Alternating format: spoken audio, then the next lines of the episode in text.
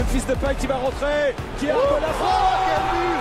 Oh quel but. La frappe Memphis Depay, héros de ce lion de Paris Saint-Germain. Incroyable. 1-0 Il est incroyable ce Juninho, c'est le meilleur tireur de coup franc de la planète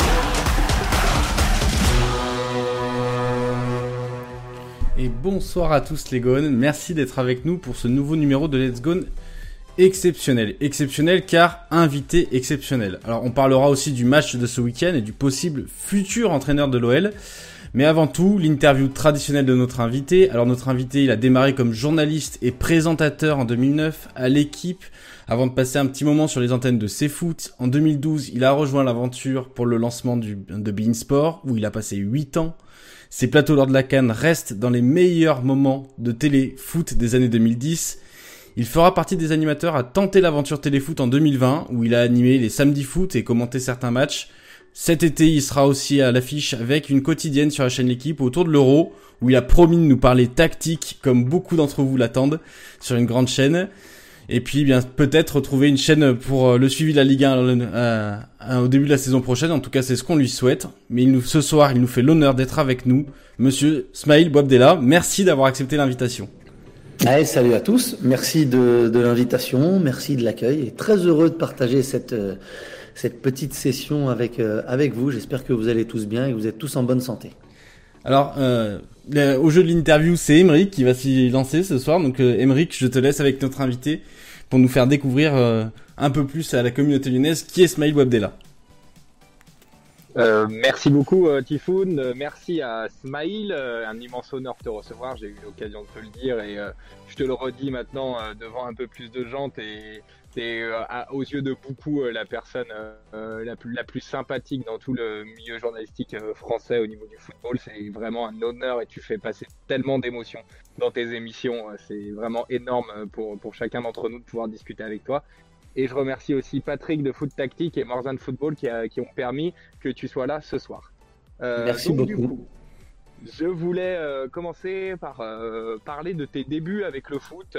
comment tu as rencontré le foot? Est-ce que c'était sur les terrains, peut-être avec des proches, plutôt à la télé? Éventuellement commencer à parler de ton club de cœur. voilà, comment, comment était ta rencontre avec le football? Elle est, elle est, elle est viscérale, elle est euh, sanguine, elle est, euh, génétique, elle est surtout familiale. Vous imaginez, comme je suis sûr beaucoup, beaucoup d'entre vous, j'ai des fois envie de dire euh, presque comme tout le monde, bah c'est le, le, papa et les tontons qui étaient des mordus de foot. On habitait euh, en face du stade Yves du Manoir, euh, le stade du, du Racing Club de, de, France, du Matra ou du Racing Club de Paris. On a eu tellement de noms que, euh, que c'était une, une, évidence. Et, et ben, mon papa, mes oncles étaient, étaient fans de foot et fans du Racing. Ils jouaient aussi au football. Donc j'ai très vite accompagné tout le monde sur les terrains, joué avec eux pendant, pendant, pendant les week-ends, pendant que faisaient les matchs, après les matchs sur sur la pelouse. J'ai regardé les matchs à la télé, j'ai suivi tout ça et j'ai très vite piqué par, euh, par le virus foot, par la, passion du foot. Merci beaucoup. Et d'ailleurs, euh, tu as, pu, euh, pu jouer même d'ailleurs dans ton club de cœur, si mes souvenirs sont bons. Ouais, c'est ça exactement. J'ai joué de j'ai joué de l'âge de 5 ans à 28 ans dans mon dans mon club de cœur, dans le club de ma ville, dans le club de mon quartier, en face de chez moi. J'ai joué au Racing parce que maman elle pouvait me voir par la fenêtre, c'était plus facile, ça donnait sur les terrains principaux du du club et, et ouais, j'ai eu j'ai eu cet honneur, cette chance de jouer pour euh, ce qui est pour moi pour moi euh, purement et simplement le, le plus beau club du monde, mais comme vous, vous êtes attaché à l'OL, moi je suis je suis attaché au racing et j'ai eu cette chance magnifique, même si c'était qu'en en CFA, euh, de pouvoir, euh, après avoir connu toutes les équipes de jeunes, euh, jouer en équipe première et porter quelques secondes. Ça a duré quelques secondes le brassard de capitaine lors d'une fin de match en équipe première. Donc ouais, c'est je vais pas dire c'est le plus beau, moment, de ma carrière parce que j'ai pas eu de carrière, mais c'est un, mon plus beau moment de, de mes plus beaux moments de, de joueur de foot amateur.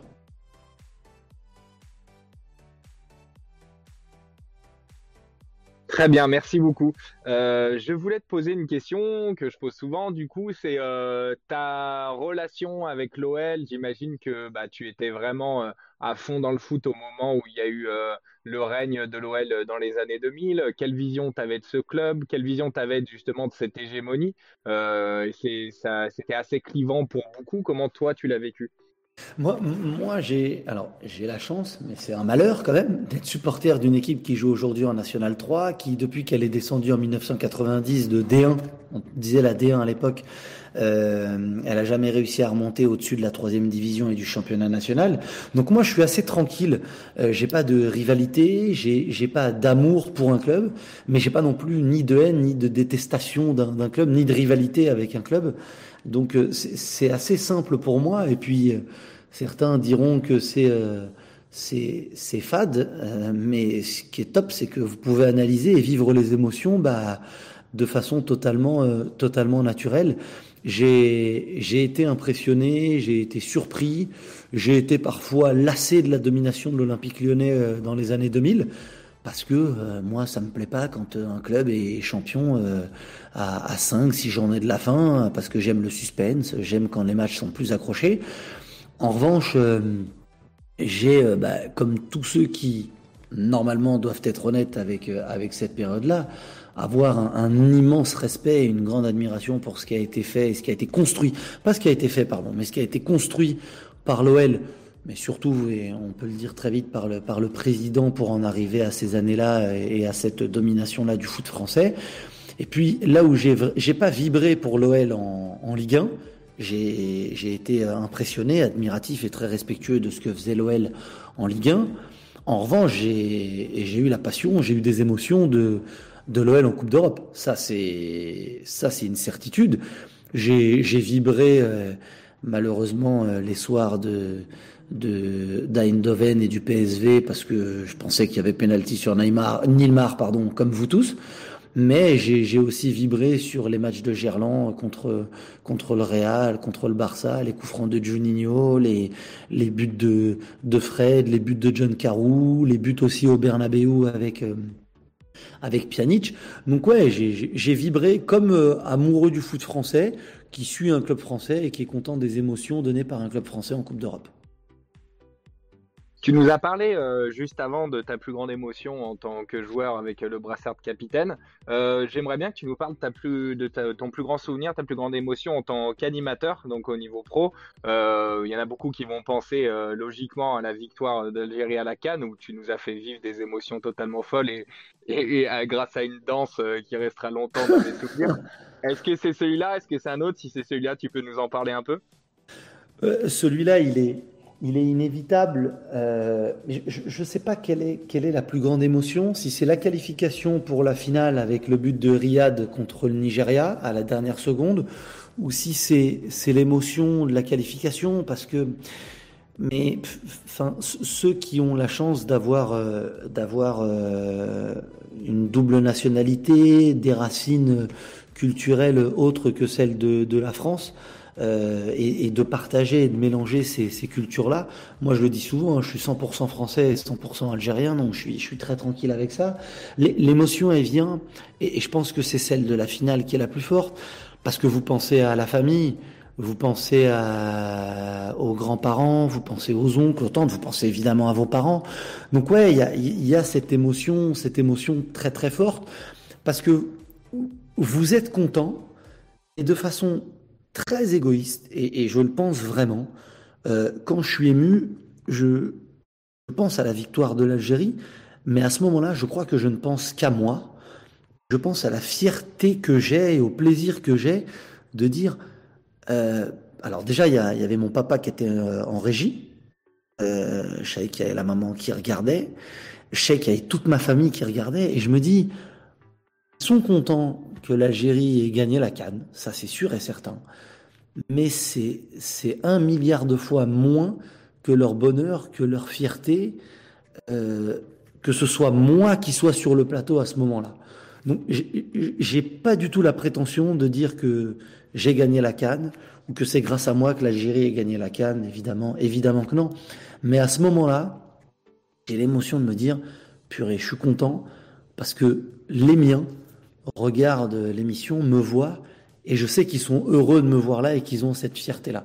Quand vous avez eu une éducation comme j'ai eu moi, comme, comme beaucoup d'entre vous, j'imagine, avec euh, l'envie de bien représenter votre famille, de rendre fiers vos parents, de rendre fiers euh, vos, vos, oncles, vos tantes, vos grands-parents, bah, vous vous dites qu'à un moment comme celui-là, bah ouais, je suis content parce qu'ils doivent être super fiers de moi. Voilà, c'est très égoïste comme émotion, mais, mais je, je l'avoue vraiment, j'ai pensé à moi et je me suis dit, bah, ça rappelle des souvenirs, ça rappelle des matchs où on regardait l'Algérie euh, quand j'étais tout petit, tous ensemble, dans le salon, euh, à organiser des soirées à la maison, ou chez, chez un oncle, chez une tante.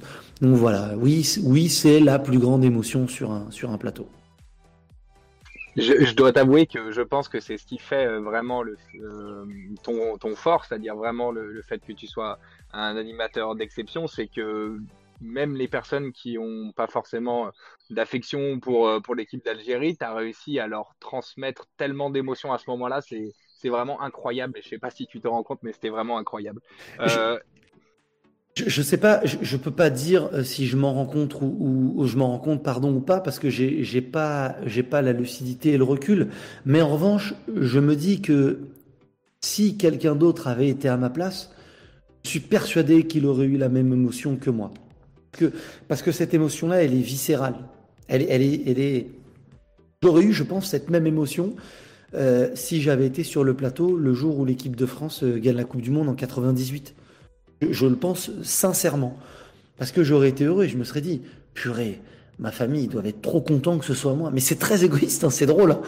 Euh, on partage cette émotion-là, mais moi je la vis et je la vis de façon très très individuelle. Et puis, bah, vous, vous pensez aux gens qui, c'est un peu mélancolique aussi. J'ai un peu d'émotion même en vous le disant, c'est que vous, vous pensez aux gens qui auraient aimé voir ça et qui sont peut-être plus là pour le voir. Alors, euh, je pense au fond de moi qu'ils l'ont quand même vu là où ils sont, et vous êtes heureux et vous y pensez. Donc, c'est une grande émotion euh, qui est mélangée de passion, qui est un mélange de passion, de fierté, de reconnaissance et de se dire bah c'est aussi mon éducation et c'est aussi vous euh, qui, qui, êtes là avec moi sur le plateau. On va parler euh, aussi, si tu veux, d'une autre émotion euh, que tu as eue et que tu as fait, réussi à, faire, à transmettre. Moi, en tout cas, j'ai été ému vraiment aux larmes. C'est la, fin de Téléfoot le moment où tu, tu, dis les adieux et tu remercies toutes les équipes. Euh, une, Téléfoot était euh, en tout cas chez Café du Commerce extrêmement apprécié, notamment pour la qualité euh, des, euh, des, chroniqueurs, de l'animation, pour Christophe Jallet, Mathieu Baudemer, Julien Maumont, Julien Brun, etc. Mhm. Est-ce que tu veux nous parler un petit peu de Téléfoot? Ouais, ouais. Enfin, alors déjà sur l'émotion, là vous voyez, je, vous disais que c'était un truc très égoïste quand, quand l'équipe d'Algérie remporte la Coupe d'Afrique des Nations. Au moment de l'émotion et de la fin, mes larmes et ma, ma tristesse, euh, tout ça c'est pas pour moi en fait. Je le dis de façon très simple. Moi, je me plains pas du tout. Je ne regrette rien de, de mon choix et de téléfoot. Je vous le dirai juste après. Pourquoi? Mais je me dis, ce qu'on voit à, l'antenne et ce que je montre là à l'antenne, eux, ils ont peur parce qu'il y a des gens de la prod. Et il y avait deux entités différentes. Il y avait l'entité technique et l'entité euh, éditoriale, journaliste, euh, qui étaient deux entreprises différentes. Nous, on s'en sort bien de téléfoot, les journalistes. Ceux qui sont à la production, ceux qui sont à la technique, c'est beaucoup plus difficile pour eux parce que l'entreprise, elle, elle, elle a pas le, le, même traitement avec ses salariés que, que nous. Donc, j'ai cette tristesse-là, cette colère aussi là, pour eux. Et je me dis, euh, je suis désolé d'être vulgaire, c'est pas très beau, mais je me dis, merde, merde pour eux, quoi. Je, me dis les, les, boules pour eux, quoi. Je me dis pas les pauvres parce que j'ai pas de pitié. Ce serait de se sentir au-dessus que d'avoir pitié des gens. Mais je suis triste pour eux. Mais en aucun cas et à aucun moment, j'ai cette émotion-là pour moi. Parce que déjà, je suis pas d'humeur à me plaindre. Je suis pas quelqu'un qui me plaint. Je, suis plutôt quelqu'un de très optimiste et de très positif. Je, me satisfais de ce que j'ai et je suis très heureux de ce que j'ai et je vois le verre au, au 9 dixième plein plutôt qu'au dixième vide. Donc euh, vous m'entendrez pas me plaindre. Et par rapport à Téléfoot, je, je vous assure, et c'est très paradoxal, je, je regrette rien et, pour les rencontres, pour l'ambiance, pour le partage, pour ma progression personnelle, pour mon épanouissement personnel, je crois que si c'était à refaire, je le referais. Parce que j'ai rencontré des gens, aussi bien des journalistes que des consultants, avec des valeurs euh, professionnelles, parce qu'il y a de la qualité professionnelle. Quand vous parlez des consultants, que ce soit Mathieu, que ce soit Jaja, Ben Chérou, Loïc Perrin, j'ai le droit de dire Loïc Perrin, j'espère. Hein. Euh, Bien sûr. Ou, je, vous, charrie un peu, ou mes, collègues Julien Brun, Julien Momon, Eric Huette, Pierre Niguet, tout le monde, euh, Anne Lorbonnet, il y avait de la qualité, mais il y avait aussi de la bienveillance. Et c'était très sain comme rédaction. Et on a, on a kiffé. Je, je, je vous le dis très honnêtement, j'ai kiffé vivre cette, cette aventure. Et je regrette que ce soit terminé. Je regrette surtout euh, de me dire que ce sera très difficile de retrouver euh, un, un, climat, euh, une atmosphère de, de travail euh, tel que, que ce que j'ai vécu à Téléfoot. Merci beaucoup. Une dernière petite question. Est-ce que tu peux nous parler de, des projets bah, maintenant que, que, tu as annoncé à l'équipe, de tes projets futurs, ce qui va se passer pour l'Euro chez l'équipe? Ben écoutez, on va faire une émission quotidienne qui moi m'emballe. Quand j'ai rencontré Marc Lass, euh, le directeur de la rédaction, et Jérôme Saporito, le, boss là-bas, euh, ils, alors ils, m'ont tout de suite euh, séduit, ils m'ont tout de suite convaincu. Je pense qu'ils avaient les bons mots. On se connaissait avec Marc Lass de l'époque de Bein. Et ben les gars ont très vite dit, nous on veut une émission tactique. On va te mettre des logiciels tactiques. Tu vas pouvoir faire de la vidéo, tu vas pouvoir faire des schémas, des flèches, des palettes.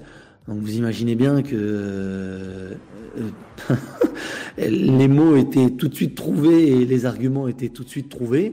Et j'ai dit banco.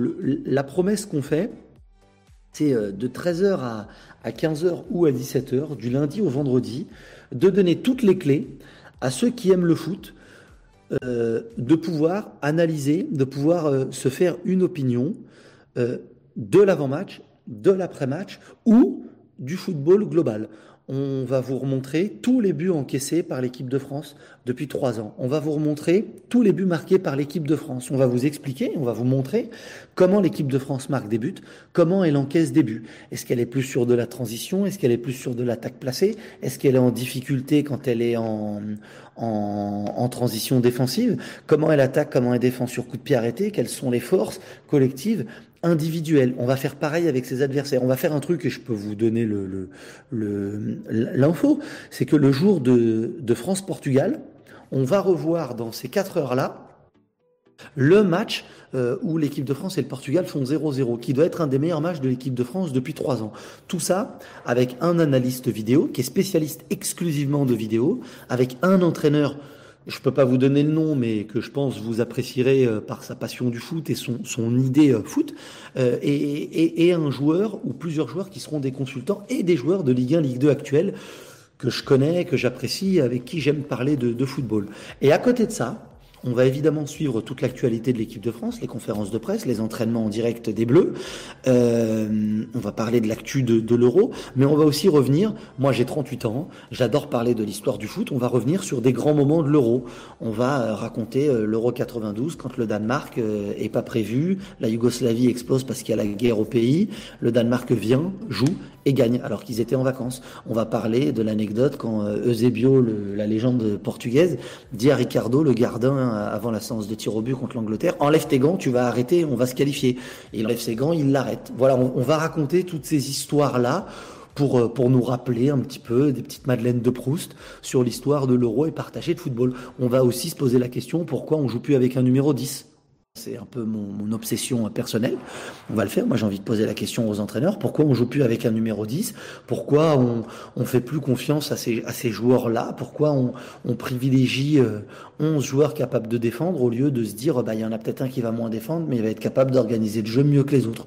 Voilà. Tout, toutes ces questions qu'on a euh, souvent l'habitude de, de, de se poser quand on est entre copains, autour du barbecue, autour de l'apéro l'après-midi pendant une période comme l'Euro. Eh ben, merci beaucoup pour toutes ces réponses, Maïl. Euh, et puis, je vais, donner, je vais donner la parole à Tifoun.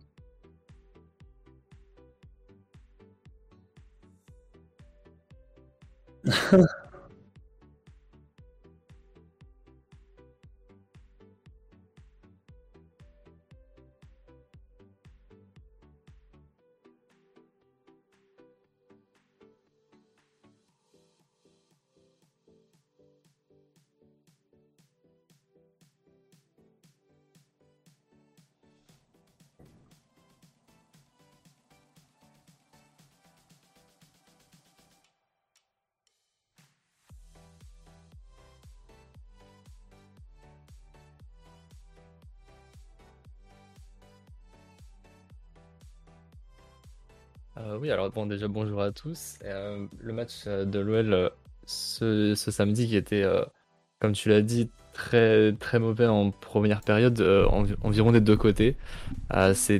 c'est pas c'était bien de cette sortie du Straknar comme on peut comme on peut dire pardon après coup on peut se dire 4-1 à Lorient même un, 4-0 euh, le, le, but euh, est anecdotique le but l'orientais euh, c'était pas évident en avant-match. Il, y, a eu plein d'absents. Il y a une charnière qui est bricolée euh, on pouvait largement craindre la profondeur. Face à un Lorient euh, qui ressemblait enfin à quelque chose ces derniers matchs. Et voilà Wissa et Mofi dans la profondeur euh, d'une charnière, comme je l'ai dit, bricolée et pas, qui n'est pas habituée dans la relation entre les deux joueurs, ça pouvait faire mal. Et ça a failli le faire d'ailleurs. Donc après coup c'est bien, mais quand on plonge en première mi-temps et dans le match en général, on se dit que bah, c'est encore un match où on a vu deux visages de l'OL, selon qu'on soit rentré au vestiaire ou non à la, mi-temps.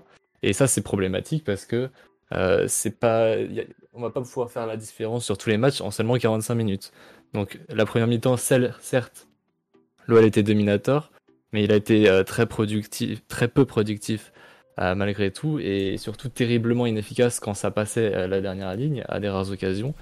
Et euh, il y a même eu pas mal de duels perdus, quelques pertes de balles évitables, y compris assez bas sur le terrain, et ça a été très dangereux. Et donc, comme prévu, Mofi, et, Wissa ont été assez dangereux, et c'est seulement un raté de Mofi qui permet de, de rentrer au vestiaire euh, avec un score nul et vierge. Effectivement, alors je, m'excuse auprès des gens qui nous suivent en direct. C'est vrai que comme je gère les tweets en même temps du compte, enfin voilà, j'avais coupé pour pas qu'il y ait de son clavier. Du coup, j'avais oublié de réactiver pour le direct. Donc euh, voilà, je suis bien là. Euh, alors il y, a avec nous aussi Tom. Tom, tu as regardé ce match toi ce week-end. Qu'est-ce que tu en as pensé? Est-ce que tu es plutôt d'accord avec Mathias? Est-ce que tu as l'impression encore qu'on a vu un Noël à deux visages? Qu'est-ce que tu qu'est-ce que tu en penses? Et comment tu, tu quel bilan tu retiens de ce match toi? Euh, bonsoir à tous, déjà bonsoir à, Smail et à toute l'équipe. Euh, pour le match, écoutez, euh, j'ai envie de dire l'OL c'est encore effectivement qu'une mi-temps à chaque fois. mais bon, je, vais être un peu plus optimiste et me dire que au moins c'est une mi-temps, c'est pas aucune. Et qu'on a quand même gagné le match à la fin, donc on peut critiquer autant qu'on veut, mais à la fin on a quand même les trois points et plus trois de différence de but qui va être peut-être important à la fin de la saison face à Monaco. Euh, après, il faut prendre en compte aussi euh, les nombreux absents qu'on avait, euh, que ce soit Memphis, Maxence, Cacré, Marcelo en défense, même si voilà, ça a réussi à, nous récupérer des chez Glio, c'était quand même un peu rabiboché dans tous les sens. Donc, je trouve qu'effectivement, si on voulait faire la sieste, la première mi-temps, c'était parfait. Autrement, la, deuxième mi-temps, on s'est un peu rattrapé. Donc, il faut, garder ce côté positif-là. Évidemment, ça aurait pu bien moins bien se passer. Et sans être critique avec Lorient, heureusement que c'était Lorient et pas le Paris Saint-Germain ou Lille.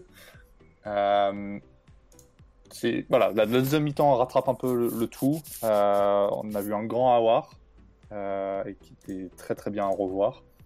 moi, je pense que Smile, j'aimerais bien avoir ton avis là-dessus, mais, mais quand Slimani, c'est quand même quelque chose. C'est pas, pas n'importe qui. Donc, son, son, rôle était très intéressant.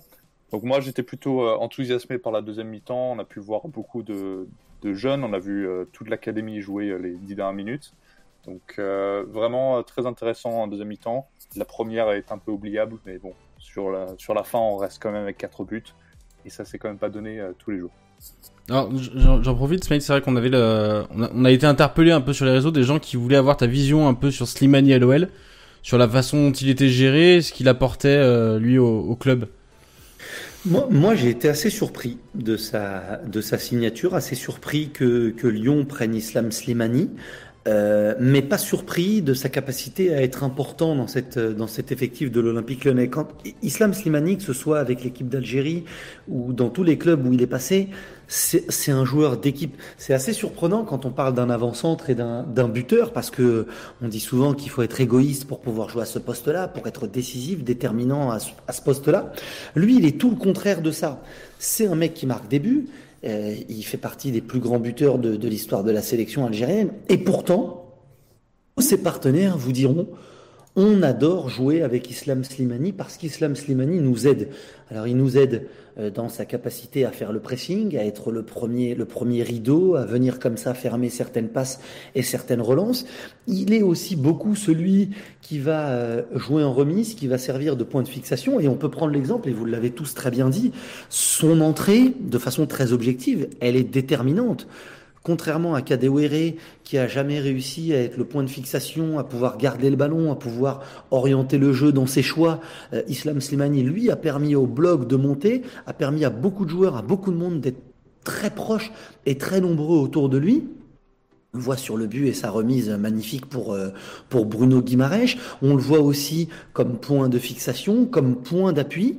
Euh, donc sur ce match-là, il, a montré parfaitement l'utilité pour l'Olympique lyonnais, pour Rudy Garcia, d'avoir un joueur comme Islam Slimani. Après, sur son utilisation, moi je m'attendais, par moment dans la saison, à le voir plus souvent utilisé en tant que titulaire. Peut-être pas jouer 90 minutes, mais quand l'Olympique lyonnais a été un petit peu moins souverain dans son animation offensive, euh, je me disais que ça pouvait être une autre solution pour Rudy Garcia, pas parce que c'est Islam Slimani, mais parce que c'est un autre profil des attaquants présents dans l'effectif de l'Olympique lyonnais. C'était ma, ma vraie question et ma vraie surprise de, de me dire, mais pourquoi à aucun moment Rudy Garcia n'essaye pas, je parle pas sur un seul match, hein, mais sur deux, trois matchs, d'avoir un peu de continuité avec Islam Slimani dans ce rôle-là pour aider l'équipe qui, à un moment, a été moins performante offensivement que ce qu'elle a été quand elle a été pendant une période de la saison complètement irrésistible.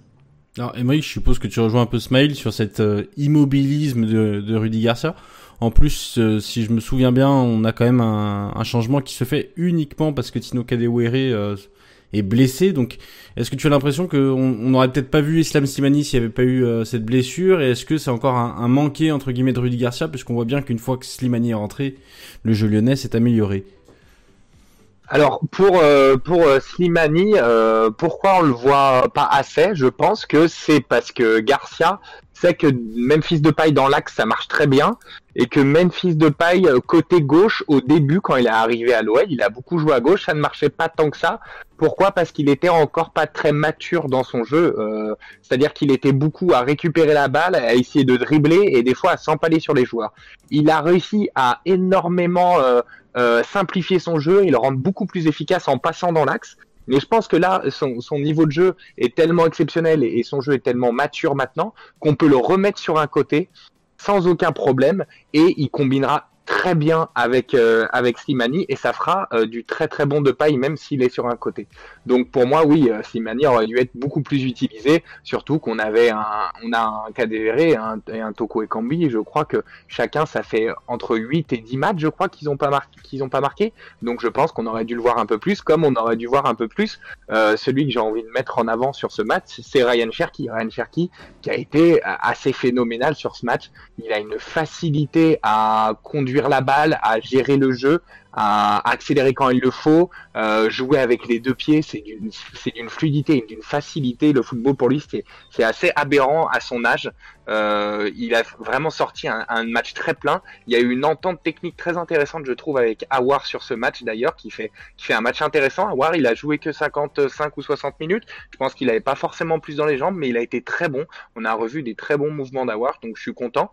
Euh, je suis parfois un peu pessimiste par rapport à l'OL, euh, mais là, je trouve pas qu'on ait vraiment joué qu'une mi-temps sur deux euh, par rapport à des matchs comme euh, contre Rennes ou d'autres matchs assez cata où vraiment il y avait qu'une mi-temps. Là, on a fait une première mi-temps propre techniquement, manquant peut-être un peu de vitesse, mais avec des mouvements assez intéressants et des jeux en triangle assez intéressants, et une grosse deuxième pas une très mauvaise première et une grosse deuxième, plutôt une première un peu un peu euh, manquant de vitesse mais intéressant techniquement et une grosse deuxième. Et si je peux rajouter aussi, alors que je l'ai beaucoup critiqué, Deschiglio fait encore un match plutôt très correct dans l'axe. Pourtant, il ne jouait qu'à deux défenseurs centraux qu'il n'avait, je, je, pense, quasiment jamais, jamais fait. Alors justement, tu me coupes l'herbe sur le pied, puisque c'est vrai qu'on est, on est les premiers euh, à... On nous accuse souvent d'être les premiers à dire quand les choses passent mal, mais on est aussi les premiers à dire quand ça se passe bien. Euh, L'équipe, j'aurais voulu votre retour sur De On, on l'a vu d'abord repositionner dans l'axe, dans une défense à, 5, à 3 derrière, à 3 centraux, on se disait bon bah voilà, c'est un peu comme euh, comme Marshall à une époque euh, dans une défense à 3, ça passe et c'est c'est peut-être plus potable qu'en tant que latéral gauche. Et là sur une défense à 2, bah, on a envie de dire que Mathias Descheglio a fait le job. Je voulais euh, votre retour, peut-être Smile aussi si tu as une opinion à donner sur le sujet. Il m'a un petit peu inquiété quand il s'est fait bouger par Mofi en, première période avec euh, l'action qui se termine et la, frappe au-dessus de, de Wissa. Sinon, je suis, plutôt d'accord avec vous. Mais j'ai très peur que si, euh, si Lyon encaisse le but sur cette action-là en première période, vous ayez un petit peu moins de, un petit peu moins de signes positifs sur lui. J'ai été très surpris par, euh, par la façon dont il a été bougé par, par, par Mofi. Euh, et moi, j'ai bien aimé le match de Diomandé derrière avec lui. J'ai apprécié ce qu'il a, ce qu'il a dégagé plus que sur Deschilio, sans dire que Deschilio a fait un, un, mauvais match. Et oui, j'ai adoré le match de Doussem Aouar. Son, son but avec son contrôle, enfin surtout son contrôle, c'est quand même la marque d'un joueur qui est bourré de, de talent et bourré de foot. La, team, votre avis aussi sur euh, sur Awar, puisque comme, on, revient dessus. Mathias, on t'a pas pas entendu sur le sujet Awar. Oui, voir, euh, bah, euh, le contrôle est évidemment stratosphérique. Le, reste du match, il est un peu moins en vue que ses deux compères au milieu, mais c'est aussi son rôle euh, de simuler euh, 10, euh, même s'il est un peu excentré, qui veut ça. Il redescend moins, il touche moins de ballons en, termes de nombre flat. Euh, mais euh, tout de même, il n'est pas neutre pour autant. Il, a fait, il fait des, il a fait quelques passes clés. J'ai plus le chiffre exact, mais c'est entre 3 et 4, euh, je sais plus. Il y a évidemment cette action de grande classe. C'est un joueur qui est toujours précis techniquement. Tu peux lui faire confiance. Bon, là, je vous apprends rien. c'est un match à voir, comme quoi, comme à voir, ça allait faire. Et il a été assez bon, oui, même si on a vu des, meilleurs matchs de sa part et que, en tout cas, c'est rassurant de le voir dans une voie qui semble la meilleure après une saison un petit peu plus compliquée. Euh, si ça peut augurer du bon euh, pour la suite euh, de sa carrière, qui euh, on l'espère sera à l'OL, euh, c'est toujours un bon point. Alors il y a Grégou qui nous apporte une information dans le chat qui dit qu'apparemment Deschiglio, enfin en période de formation quand il était jeune, jouait défenseur central. Donc ça peut aussi expliquer peut-être le, le fait qu'il réussit un peu mieux que ce qu'on attendait à ce, poste-là. Voilà. Merci Grégou pour, pour, la pour les équipes jeunes, euh, je sais pas peut-être, mais en tout cas j'ai regardé euh, ses années pro à Milan et à la Juve. Il a fait deux matchs en tout sur euh, la période euh, en défenseur central, donc c'est vraiment du dépannage. Et euh, c'est aussi quelque chose qui peut faire peur avec Rudy Garcia. On le sait que quand il trouve un, un joueur qui, un- qui dépanne à un poste, il a tendance à en faire euh, Un titulaire au poste. un titulaire. euh, je- vous voyez très bien de qui vous- je veux parler. Et pre- après peut-être que ce titulaire peut finir au Bayern hein, d'après l'expérience marseillaise, mais euh, bon, j'ai quelques doutes quand même. Alors, il y avait un, un autre joueur, euh, euh, Smaïl, sur lequel tu aurais peut-être pu nous éclairer, qu'on a très peu vu jouer à l'OL, que tu connais peut-être un peu, c'est Ben Lamry. Euh, c'est vrai qu'on l'a très peu vu jouer avec l'OL, il risque de ne pas rester. Est-ce que toi, tu as un peu une explication sur le sujet, peut-être un, un éclairage nous apporter? Je pense qu'il s'attendait à jouer plus, c'est que s'il euh, a si peu joué, il sera pas satisfait et il essaiera d'aller dans un, dans un club où il pourra jouer plus pour pouvoir jouer la Cannes et pour pouvoir jouer la, la Coupe du Monde en 2022 avec, euh, avec l'équipe nationale, l'équipe nationale algérienne. D'accord. C'est vrai que de mémoire, il arrive en fin de contrat, il avait un contrat courte durée à l'OL. Euh, et visiblement, il ne sera malheureusement pas concerné pour lui, pas Et lui, concerné. il veut jouer. Lui, Voilà. lui, il veut jouer. Il veut avoir du temps de jeu, il veut avoir euh, des, euh, des minutes pour pouvoir être vu parce que, parce que Jamel Belmadi est comme ça. Lui, il prend vraiment des joueurs qui jouent. D'accord. Lui, il y a un message caché. on on entendra qui pourra. Alors, on, va passer au, sujet suivant. C'est vrai que même Rudy Garcia l'a admis à demi mot euh, sur, euh, sur sur sur les antennes de Canal+ où il disait qu'il entraînait ses deux derniers matchs de l'OL. Euh, Il y a un changement d'entraîneur qui arrive pour l'Olympique Lyonnais cet été. Euh, L'équipe a sorti euh, un article assez bien détaillé, assez bien fourni, qui explique qu'aujourd'hui qu'il y a une, shortlist constituée de quatre noms, euh, parmi lesquels on retrouve euh, Christophe Galtier, qui est sous contrat avec Lille, mais qui est visiblement amené à bouger cet été. Roberto De Zerbi, Marcelo Gallardo, également sous contrat avec River jusqu'à janvier, mais qui a déjà fait plusieurs fois part de son envie d'aller entraîner en Europe. Y a même des échos comme quoi ce serait plutôt l'Italie ou la France pour commencer. Et puis Patrick Vieira sans contrat depuis son départ de Nice. Alors déjà, la team, on va vous demander un peu vos favoris personnels dans, sur le sujet, puis après on, verra un peu ce qui, ce qui vous semble le plus envisageable pour l'OL, euh, et ce que vous voyez venir. Alors Smaïl, toi déjà, quel profil tu, tu aimerais voir à l'OL Pas ce qui va se faire, ce que tu aimerais voir parmi ces quatre-là? Alors moi j'aime le foot euh, argentin, donc moi je rêve de Marcelo Gajardo, euh, mais mais alors je, suis plus attiré par Boca Junior. Lui il est river à, un milliard de pourcents du du bout des, pieds jusqu'au jusqu'au dernier cheveu qu'il aura sur la tête quand il sera plus vieux. Mais j'ai envie de voir, j'ai envie de voir cette ferveur, j'ai envie de voir euh, cette, cette, rage qu'ont les, les Argentins. Et, j'ai très envie de voir Deserbi, mais je pense comme tout le monde, parce que euh, il a cette euh, cette, cette idée de jeu qui est très positive. J'ai fait un live Instagram il y a, quelques semaines avec, avec Max Lopez et c'est drôle il, a parlé du plaisir d'avoir le ballon. Et je suis plus dans cette, euh, idée, dans cette vision du foot. J'ai envie de voir ça aussi. Euh, mais je me dis, s'il n'y a pas de résultat, comment vous allez le vivre, vous? C'est ce qui me fait peur. Moi, moi ça ne me dérangera pas parce que je suis pas supporter de l'Olympique lyonnais. Et si je vois un, coach qui fait jouer son équipe de façon très positive, euh, moi je vais adorer, je vais kiffer et je vais me passionner pour, pour le jeu de cette équipe et je vais adorer regarder l'Olympique lyonnais. Donc je comprends les obligations de résultat pour l'équipe, pour un club, mais aussi pour ses, pour ses supporters. Euh, donc ouais, j'aimerais voir Deserbi et j'aimerais voir euh, Gallardo pour, pour les raisons évoquées. Alors, euh, Tom, toi, ta préférence Pour l'instant, la préférence de cœur. Après, on parlera un peu raison, on reviendra sur Terre. Mais pour l'instant, la préférence de, de cœur. Ah, bah, la préférence de cœur, c'est des Hein. C'est euh, des solutions un peu, euh, un peu funky, euh, un peu d'Italie, etc. moi, je suis, comme Smile, je suis plutôt Boca.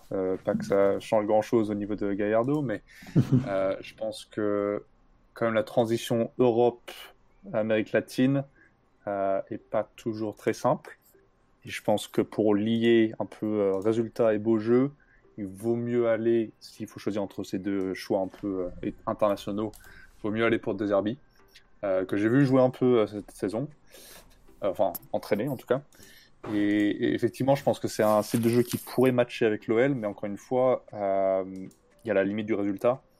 Et, je pense que aujourd'hui, est-ce que nous on veut aller accrocher avec des champions, aller accrocher quelque chose euh, encore plus haut euh, Oui, bien évidemment. Euh, est-ce qu'on est prêt à laisser du temps à l'entraîneur pour le faire? On l'a vu avec Silvino. Alors bien évidemment, Silvino n'avait pas la même expérience que Deserbi, mais a voulu installer quelque chose d'un peu original un peu différent, et ça n'a pas trop marché. Donc je pense qu'à ce jour, euh, Ola, s'il est plutôt dans le camp, on va assurer le coup et on va essayer d'aller chercher des résultats. Euh, dans une période un peu compliquée où on ne pourra pas forcément beaucoup recruter cet été non plus.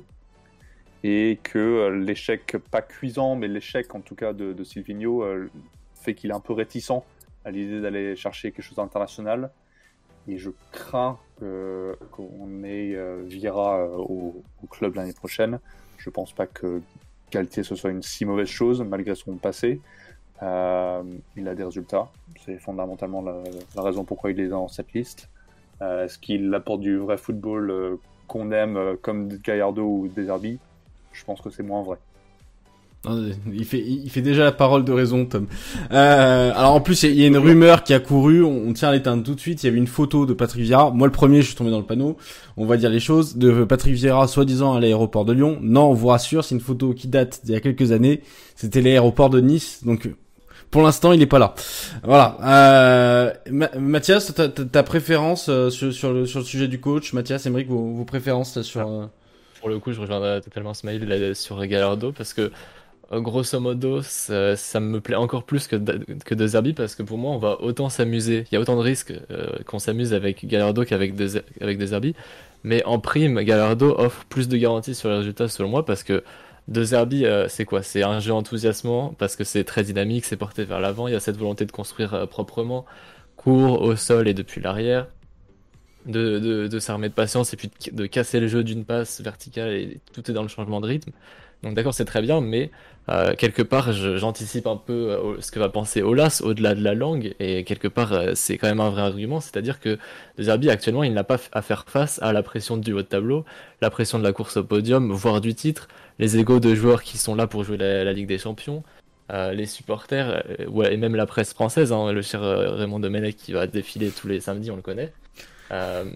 Alors que Gallardo, bah, il est à River, c'est un des stades les plus chauds. C'est, avec tout le respect que j'ai pour nous-mêmes, c'est pas le Parc qui va lui faire peur, c'est pas les journalistes français qui vont lui faire peur. La presse argentine et euh, le Monumental, c'est un baptême du feu, euh, on ne peut plus extrême. Donc de ce côté-là, il est déjà rodé. Et par rapport aux peurs sur la transition football argentin, football européen, même si c'est vrai que le football argentin est plus basé sur les individualités, etc., pour moi, ce ne sera pas un problème dans son cas parce qu'il adopte, il, adopte déjà les préceptes d'un jeu de position qu'on connaît de Guardiola et de Bielsa, qui vient d'ailleurs d'Argentine. Donc de ce côté-là, ce ne sera pas un problème. Donc moi, Gallardo à 2000%, même si je monte euh, gaiement dans le train de la hype, si c'est euh, de Zerbi, mais pour moi, Gallardo, c'est encore mieux parce que on a le très bon style qu'on recherche, on a euh, la preuve de la longévité de la, de la capacité et de la fidélité, et on a cette valeur ajoutée qui est énorme à la performance sur la durée de, son club. Émeric? Euh, alors moi, euh, du coup, euh, Gallardo, euh, pour être honnête, à la différence de Deserbu que j'ai pu voir un peu sur certains matchs, les matchs de Gallardo, bah, du fait du décalage horaire déjà et puis du fait que c'est un peu compliqué de trouver des matchs de River, j'ai pas énormément vu. Donc du coup, je me suis rapproché d'un très bon ami à moi qui a vécu près de 10 ans en Argentine pour lui en parler. Et euh, du coup, et bon, il m'a dit bien évidemment qu'au niveau euh, palmarès, euh, esprit de conquête, de gagnant, c'est phénoménal. C'est quand même deux Copa Libertadores en, en très peu de temps. c'est vraiment assez hallucinant mais c'est pas si euh, enthousiasmant et pas si hurrah football que ça que euh, d'après lui. Bon après, euh, est-ce qu'il est totalement objectif, sachant qu'il est très fan de Boca, je sais pas, mais bon, je lui fais confiance quand même parce qu'il a vu bah, déjà beaucoup plus de matchs que de River que moi, vu que j'en ai pas vu, en tout cas pas des matchs de River du River de Gallardo. Donc moi, je serais plutôt pour De Zerbi en ayant discuté avec des personnes qui ont vu plus de matchs que moi, notamment par sa capacité en plus à, vraiment bien s'adapter des Herbie, à vraiment euh, être à l'écoute, à, ne, pas être trop dogmatique aussi sur ses principes de jeu. Euh, il les mettra en place progressivement. Je pense que c'est quelqu'un qui est extrêmement intelligent en plus, qui s'entendrait très bien au niveau euh, humain euh, avec Juninho. Euh, J'en veux la preuve de ses sorties sur la Super League. Je pense que Juninho applaudissait euh, des deux mains. Euh, moi, j'aimerais énormément de Zerbi. ça me ferait vraiment très plaisir. C'est un régal à voir. je trouve ça hyper intéressant. Et euh, Ismail se demandait est-ce que les Lyonnais seront assez patients? On ne représente pas tous les Lyonnais, loin de là, au Café du Commerce, mais je pense que ceux qui nous suivent, et en tout cas ceux qui sont à la rédaction, euh, on préfère euh, ne pas avoir de résultats quelque temps, même si, bon, forcément, au niveau financier, c'est problématique, et voir du vrai football, euh, voir du vrai jeu, parce que, comme, comme on le sait, le souci, c'est que quand on privilégie les résultats avec un football minimaliste et qu'on n'a pas les résultats, bah, on n'a plus rien, en fait. Alors que si on a du beau jeu et qu'on n'a pas de résultats, on a au moins le beau jeu. On a déjà ça, en fait. Donc en fait, le, football minimaliste, euh, comme Mourinho depuis quelques temps, et bah si au final t'as pas les résultats, bah t'as as tout perdu en fait. Donc euh, voilà, pour moi, Deserbi, euh, c'est un grand oui, et je pense que ça peut fonctionner avec Juninho, avec l'académie et avec l'OL. Alors, je rebondis un peu sur ce que dit Emeric par rapport au, football sans, les résultats, mais avec du spectacle. Est-ce que toi, Smaïl, qui regarde régulièrement la Ligue 1 et un peu le foot étranger, T'as as, l'impression que la Ligue 1 a du mal à passer ce cap de dire il faut réussir à reproduire du spectacle, à contenter le spectateur qui prenne du plaisir à regarder le football avant de, de penser aux résultats. On a eu ce débat entre Longoria et les entraîneurs français. Enfin voilà, c'est un débat qui secoue un peu la, la Ligue 1 en ce moment et j'aurais aimé connaître ta position sur le sujet. Alors moi je suis pas du tout dans une opposition euh, entraîneur français, entraîneur étranger. Euh, je pense quand même qu'on peut faire confiance, ou en tout cas qu'on peut entendre et écouter euh, les propos d'un Pablo Longoria, pas par son expérience au niveau de l'âge, mais par son expérience des clubs et, son expérience professionnelle en tant que que comme de, de clubs et les rôles dans les dans les championnats et dans les footballs différents qu'il a pu voir. Je pense que c'est tout le problème cette idée de de, de se dire, euh, bah, on va, on va jouer, on veut transmettre l'émotion, et, et de toute façon, les résultats viendront.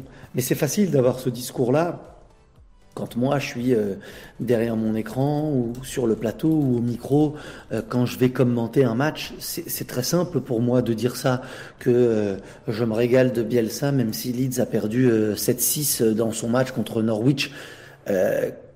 Quand on n'est pas à l'intérieur d'un club, quand on n'est pas un entraîneur, quand on n'est pas un président, on peut avoir malheureusement des, impératifs et des objectifs liés à tout ce qui peut être économique et tout ce qui est financier. Ensuite, moi je pense très sincèrement, on peut avoir des idées de jeu, qu'on peut bien jouer, on peut donner des émotions à ses supporters et aux gens qui regardent le match, euh, peut gagner des matchs en jouant. La différence, c'est que ça demande beaucoup plus de travail. Vous avez besoin de plus travailler. Vous avez besoin de, de, de voir euh, plus, de, plus de détails, de passer plus de temps pour les staffs, pour les recruteurs, pour les, les directions techniques des clubs. Ça demande beaucoup plus de boulot. Est-ce que la France a cette, a cette idée-là? J'en suis pas sûr. Est-ce qu'elle a un football pragmatique oui, je pense, parce qu'elle n'est pas dans le football le, plus riche parmi les, voisins et les concurrents européens. Mais à côté de ça, je, suis, pas d'accord avec ceux qui disent mais on se fait toujours chier euh, en Ligue 1, on s'ennuie, alors que quand vous regardez la Première Ligue, quand vous regardez l'Allemagne, c'est exceptionnel, pareil quand vous regardez l'Espagne. Moi j'ai la, chance de pouvoir regarder beaucoup, beaucoup, beaucoup de matchs. Euh, je peux vous dire qu'un Bournemouth Brighton, euh, des fois je m'endors. Hein. Euh, je me suis endormi devant des euh, Chelsea Liverpool qui ont fini à 0-0, devant des Manchester Manchester City qui n'ont pas été bons, devant des Liverpool Arsenal qui n'ont pas été bons, devant des Eibar euh, contre Osasuna qui n'ont pas été bons, devant un Atlético Barça Barça Atlético qui n'a pas été d'un grand grand niveau technique et un grand niveau offensif ce week-end. Je trouve, et c'est ça le souci qu'en France, on aime bien s'auto-flageller. Et c'est ça qui me dérange le plus. Moi, la Ligue 1, c'est mon championnat préféré. Je ne dis pas que c'est le meilleur. C'est mon championnat préféré. C'est celui que j'aime le plus regarder. Après, oui, évidemment, euh, il n'y a pas le niveau de Manchester City, il n'y a pas le niveau du, Barça d'une époque, je dis bien d'une époque, il n'y a pas le niveau d'un Real d'une époque, d'une Juve d'une époque, mais qu'est-ce que vous voulez? N'y peut rien. On n'y peut rien. Moi, j'aimerais plus d'audace, mais j'aimerais aussi que les dirigeants, les supporters aient un petit peu plus de recul, donnent un petit peu plus de temps aux entraîneurs pour pouvoir avoir la possibilité de pouvoir installer son jeu. Ça se fait pas en une semaine, ça se fait pas en une moitié de saison, ça se fait peut-être en un an, en deux ans. Des il est pas venu en claquant des doigts et il a dit bon bah je vais jouer comme ça. Il y a peut-être eu des moments où ça a été euh, difficile pour d'autres entraîneurs aussi. Donc je, trouve que le souci en France, c'est la patience et le regard tout de suite euh, manichéen de dire c'est très bien parce qu'ils jouent, ils gagnent les matchs, ah bah c'est pourri parce qu'ils gagnent pas ou parce qu'ils font que balancer. Je pense que il faut que tous les gens qui sont autour du groupe professionnel, du staff technique notamment, soient un petit peu plus mesurés et un petit peu patients pour donner un petit peu plus de temps et un petit peu plus de, de latitude dans le travail pour les entraîneurs et les joueurs. C'est une belle analyse. Donc euh, pour toi, c'est qu'on laisse pas aujourd'hui le, le, français est trop impatient sur. Euh... Ouais, il, il, est trop impatient. Il, il, est, il est de mauvaise foi. Et puis et puis moi, je supporte plus euh, l'idée de en France c'est nul. Euh, et puis euh, les autres, il y a qu'à regarder. Bah regardez plus la Ligue 1, les gars. je je m'en fiche. Moi, Lyon-Dijon, le match il est à 13h le dimanche je fais les courses, je vais jouer au foot. Le matin, j'emmène les enfants euh, au parc, mais à midi 45, je suis devant la télé, posé. Les enfants ont le droit de regarder la première mi-temps avant d'aller faire la sieste. Et je suis très content de regarder mon Lyon, euh, mon Lyon Dijon. Je vais découvrir des joueurs. Je vais pas dire que c'est le meilleur match de l'année que j'ai regardé, mais c'est mon feuilleton à moi. C'est ma série à moi. Donc ouais, je, trouve ça dur et je suis assez triste de voir que bah, en France, on aime bien dire c'est mieux partout ailleurs. Eh ben, regardez pas la France, ne parlez pas du foot français, et puis occupez-vous des autres foot si c'est nul. Vous n'aimez pas, n'en dégoûtez pas les autres.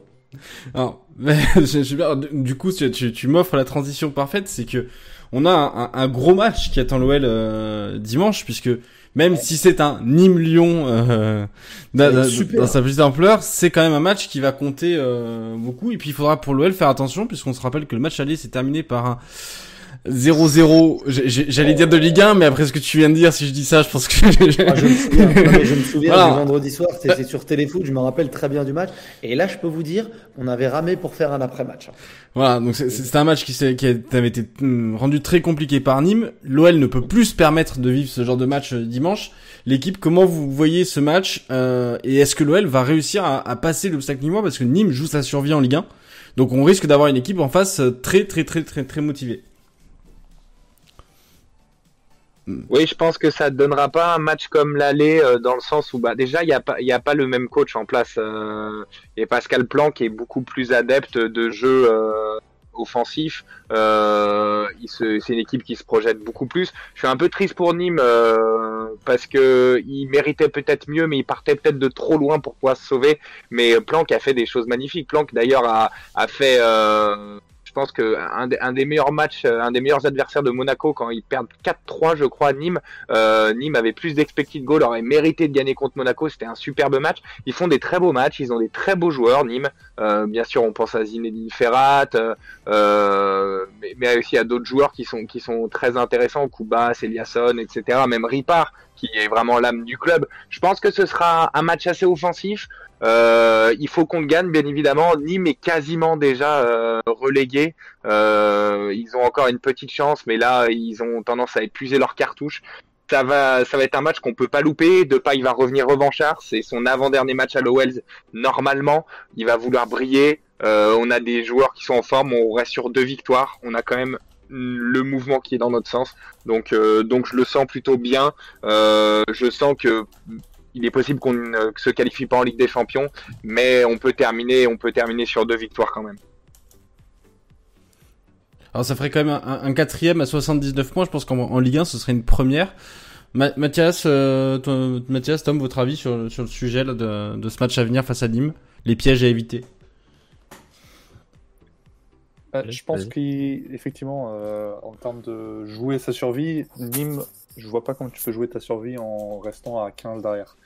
Euh, Nantes le fait très bien actuellement euh, en allant chercher trois buts à Bordeaux. Alors bien évidemment que Bordeaux va pas très très bien en ce moment, mais il faut aller de l'avant, euh, quitte à se découvrir un peu. Et je pense que c'est là où Lyon est le meilleur, c'est que effectivement on a bien galéré face à des équipes à bloc très bas parce qu'on n'a pas un avant-centre à aller chercher avec avec sa tête, bien que Slimani le fait très bien, mais je pense que dans le jeu rapide, euh, on, est, on est meilleur et on peut aller chercher des espaces. Si on fait jouer les bons joueurs, les Paqueta, les Bruno Guimaraes, euh, peut-être même Cherki euh, et définitivement euh, Memphis, je pense que c'est le style de match où, où il sera pas simple à gagner, ça c'est sûr, mais que euh, mentalement, effectivement, on est dans une bonne passe et qu'on peut aller chercher les, les trois points déjà et aller grappiller un petit peu euh, Monaco, euh, qui jouera en même temps un match euh, compliqué. C'est Rennes cette semaine, je pense, ou c'est la semaine prochaine. donc, Rennes cette semaine. C'est pas garanti qu'ils gagnent non plus. Donc voilà, faut... de toute façon, il faut qu'on gagne nos deux derniers matchs pour avoir une chance de chercher avec des champions. Et je pense que le groupe est, est au courant de ça. bien que Nîmes joue sa survie, je pense qu'on devrait passer et réussir à prendre les trois points. Alors Monaco reçoit Rennes cette semaine et se déplace à Lens la semaine prochaine. C'est vrai. lance avec du public en plus. Hein. Euh, non, puisque ce sera 21h, donc on est en dehors du, des horaires de couvre-feu, malheureusement. C'est vrai. Voilà. Il y a des exceptions pour le tennis, mais pas pour le foot. C'est malheureux, ah, mais c'est comme ça. Mathias, ton, ton, avis sur la fin de saison Est-ce que tu penses que, est-ce que l'OL, pour toi, est-ce que l'OL peut le faire? Est-ce qu'on va, on va, on va aller la chercher cette Ligue des Champions? L'OL peut gagner ces deux matchs et franchement, je suis assez convaincu, assez confiant sur cette hypothèse-là. Ah, malheureusement, moi je pense depuis euh, le week-end dernier que les, les, concurrents ne vont pas lâcher de points, enfin les concurrents surtout Monaco en fait. Je, je ne les vois pas lâcher de points. Monaco ils sont ultra solides euh, depuis euh, plusieurs mois maintenant. Ils ont, ils ont perdu très peu de points. Je ne les vois pas du tout craquer dans ce sprint final, même, même si il y, a eu quelques rencontres euh, poussives, bah, ne serait-ce que celle à Reims n'est pas ultra convaincante, mais bon, je suis assez pessimiste sur les résultats des, des adversaires mais plutôt euh, optimiste pardon, sur, euh, sur les nôtres en l'occurrence. Alors, Smaïl, euh, on, va te demander de faire un, petit pari. On sait que t'aimes bien. Est-ce que tu vois Monaco perdre un de ces deux derniers matchs Et si oui, lequel? Enfin, perdre ou perdre des points. Allez, je vais être gentil, c'est perdre ou perdre des points. Perdre des points, Monaco. Ah, ah, Rennes, Rennes c'est leur vrai test. S'ils perdent pas de points contre, contre Rennes, euh, je les vois. euh, je les vois bien contre Lens parce que, parce que si. euh, est-ce que Lens va être encore en course pour la dernière journée de championnat? C'est la, c'est la, c'est la question. Euh, moi, je vois Lyon gagner les deux derniers matchs. Ça, c'est, euh, c'est sûr. Et je suis d'accord avec ce que disait Tom. Euh, Nîmes va être obligé d'attaquer. Et Nîmes attaque bien, peut mettre en danger l'Olympique lyonnais, mais peut surtout offrir des boulevards à, l'OL. J'ai fait euh, le match de Strasbourg contre Lyon. La première fois que Rudy Garcia utilise l'attaque à 3 avec Toko Ekambi, Kadewere et, euh, et Memphis. La victoire 3-2 quand il menait 3-0. Je, je pense que ça peut vraiment ressembler à ce genre de match-là ce week-end pour, euh, pour, euh, pour l'Olympique pour l'Olympique lyonnais. Après, sur Monaco, euh, c'est sur Rennes. Sur Lens, je sais pas. Sur Rennes, je pense qu'ils peuvent perdre des points. Alors, Mdol en plus nous dit que, euh, alors j'ai- vu passer dans le chat quelqu'un qui nous explique en plus qu'ils vont récupérer des joueurs euh, Nzonzi, Kamavinga, qui vont revenir. euh, c'est Ouais. qui va, ils vont récupérer Nzonzi et Kamavinga pour le match. Rennes m'a fait une vraie bonne impression contre le Paris Saint-Germain. Beaucoup de gens sont tombés sur le PSG, et ce qui, est, ce qui peut être logique. Mais vous voyez, moi, je, je fonctionne plus par une analyse via le positif. J'ai entendu très peu de personnes dire mais Rennes a fait un bon match contre, contre le, le PSG. C'est pas toujours le PSG qui perd ses matchs. Quand Lyon bat le, le Paris Saint-Germain, euh, c'est peut-être le Paris qui a perdu, mais c'est aussi Lyon qui a fait des choses pour pouvoir gagner le match. Donc j'ai plus une réflexion par le positif que, euh, que toujours dire euh, bah telle équipe a perdu, telle non c'est peut-être une autre équipe qui a gagné le match et, et, et je dis surtout attention à, à à Rennes. Rennes me fait plus peur que Lens, vraiment. D'accord. Puis euh, quand un club joue contre ses ex, vous savez de quoi je parle. C'est, je suis très superstitieux avec ces trucs-là, donc. euh, C'est vrai que Et, et le- l'OL est bien placé pour savoir ce que ça donne. Ça, ça se passe rarement bien. Euh, alors, euh, les amis, vous, est-ce que allez, on, on prend les paris là, on, on s'engage un peu. Euh, vous, est-ce que vous êtes comme Smile Est-ce que vous voyez Monaco finir devant ou l'OL finir devant? Et puisqu'on était dans la superstition, à voir la, la délégation lyonnaise à Rennes euh, faire euh, accéder Lyon à la Ligue des Champions, ça, ça me ferait plaisir, euh, évidemment, et ce serait surtout un beau clin d'œil. Donc, on va dire qu'on peut y croire, même si Monaco n'a pas encaissé de but en Ligue 1 en dehors de notre confrontation directe euh, depuis euh, le 3 mars, je viens de regarder. Donc, et la seule, les seuls points perdus, c'est le 0-0 contre Lille. Donc, c'est pas vraiment dans ces- en confiance que je dis ça, mais une petite madness de Bruno Genesio, comme il sait si bien terminer. Euh, pourquoi pas, franchement. Alors, on, va faire un truc, c'est qu'on va demander dans le chat, euh, on va leur, poser la question. Euh, Tom, je te laisse euh, faire ton prono sur le sujet, puis je prépare le, le parallèle pour le, sondage pour le chat. Ça marche. Bah écoute, moi, ouais, positif. Comme Smile, je pense que j'étais plutôt très impressionné par Rennes dimanche, malgré les, encore les, les difficultés pour Doku de, de finir devant le but, mais je pense que ça viendra avec l'âge. Euh, si, voilà, effectivement, Bruno Genesio, Florent Maurice, euh, Martin Terrier, Del Castillo, Grenier, etc., ça serait quand même beau de nous offrir la Ligue des Champions. Euh, donc on va envoyer beaucoup d'amour au Rennais. Et moi je pense qu'un match nul euh, de haute volée est possible. Un 2-2 ou un- dans ce style-là, un 3-3 est tout à fait possible. Et que nous on va chercher nos derniers points.